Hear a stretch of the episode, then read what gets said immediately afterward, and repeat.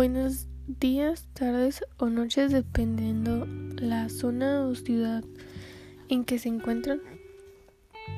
Eh, bienvenidos a este podcast. El día de hoy vamos a estar hablando sobre los distintos métodos de evaluación. Eh, empezaremos explicando qué, qué son los métodos para la evaluación del desempeño. Este es un proceso sistematizado mediante el cual se califica el trabajo que realiza un empleado durante cierto periodo de tiempo, con la intención de encontrar estrategias que ayuden a mejorar su rendimiento. Esto se clasifica de acuerdo a lo que miden, eh, por ejemplo, características, conductas y resultados. Ok, los métodos basados en características consisten en medir hasta qué punto un empleo posee ciertas características que esa compañía considera importantes para el presente o el futuro. Eh, sus ventajas son que es fácil de entender, sencillo de aplicar y permite una visión integral. Sus desventajas son mm, que son de nula flexibilidad, es rutinario y sus resultados son estandarizados. Ok, el siguiente es la elección forzada. Eh, ¿Qué es esto? Es seleccionar la frase más descriptiva del desempeño del, del empleado en cada par de afirmaciones que se encuentra. El desempeño del trabajador puede evaluarse sumando el número de veces que cada aspecto resulta seleccionado por el evaluador. La ventaja es que es objetivo y su desventaja es que es complejo y tiene resultados generales. El siguiente método es el método de escalas mixtas. Se le dan al evaluador tres descripciones específicas de cada característica superior, promedio e inferior. Sus ventajas son que es de fácil comprensión y aplicación y sus desventajas son las distorsiones involuntarias y poca oportunidad de mejora. El siguiente método es el método de distribución forzada. Con este método se establecen porcentajes predeterminados de empleos clasificados para diversas categorías del desempeño. Su ventaja es que elimina la, distorsión de tendencias a la medición central, así como, como la de excesivo rigor o tolerancia. Su, su desventaja perdón, es que los empleados pueden considerar injusta la evaluación cuando se reciben puntos bajos. El siguiente método que vamos a analizar es el método de evaluación de 360 grados. ¿Qué es esto?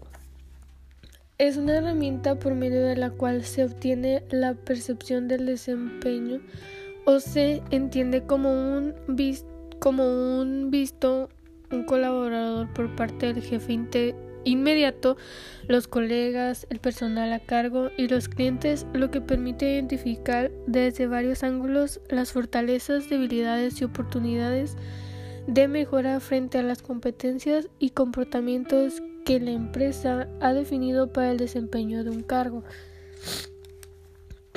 ¿Cuáles son sus objetivos?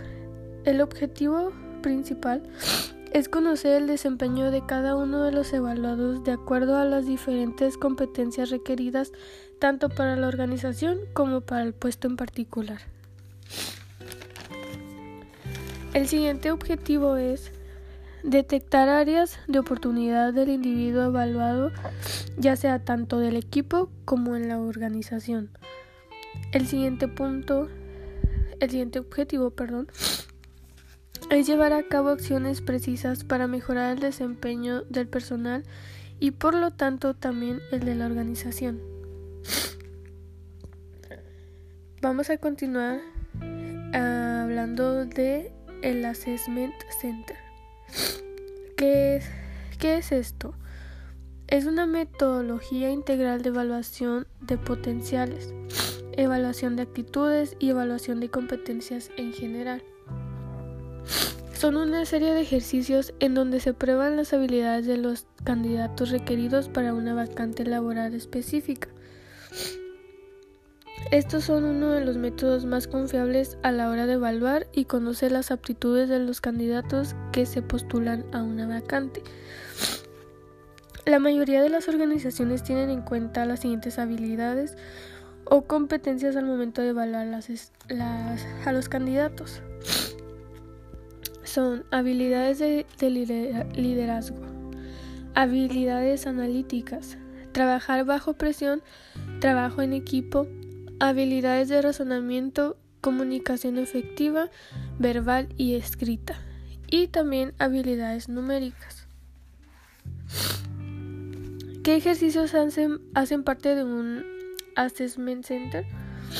La observación, ejercicios en grupo, entrevistas, presentaciones personales y de ideas que quieran ser expuestas y pruebas psicotécnicas. El siguiente y último tema, pero no menos importante, es el de métodos de evaluación con base en el desempeño futuro.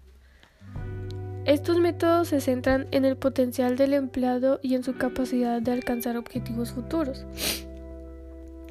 Sus, sus dos métodos más utilizados son los siguientes. La autoevaluación, que son útiles cuando el objetivo de la evaluación es proporcionar el desarrollo individual.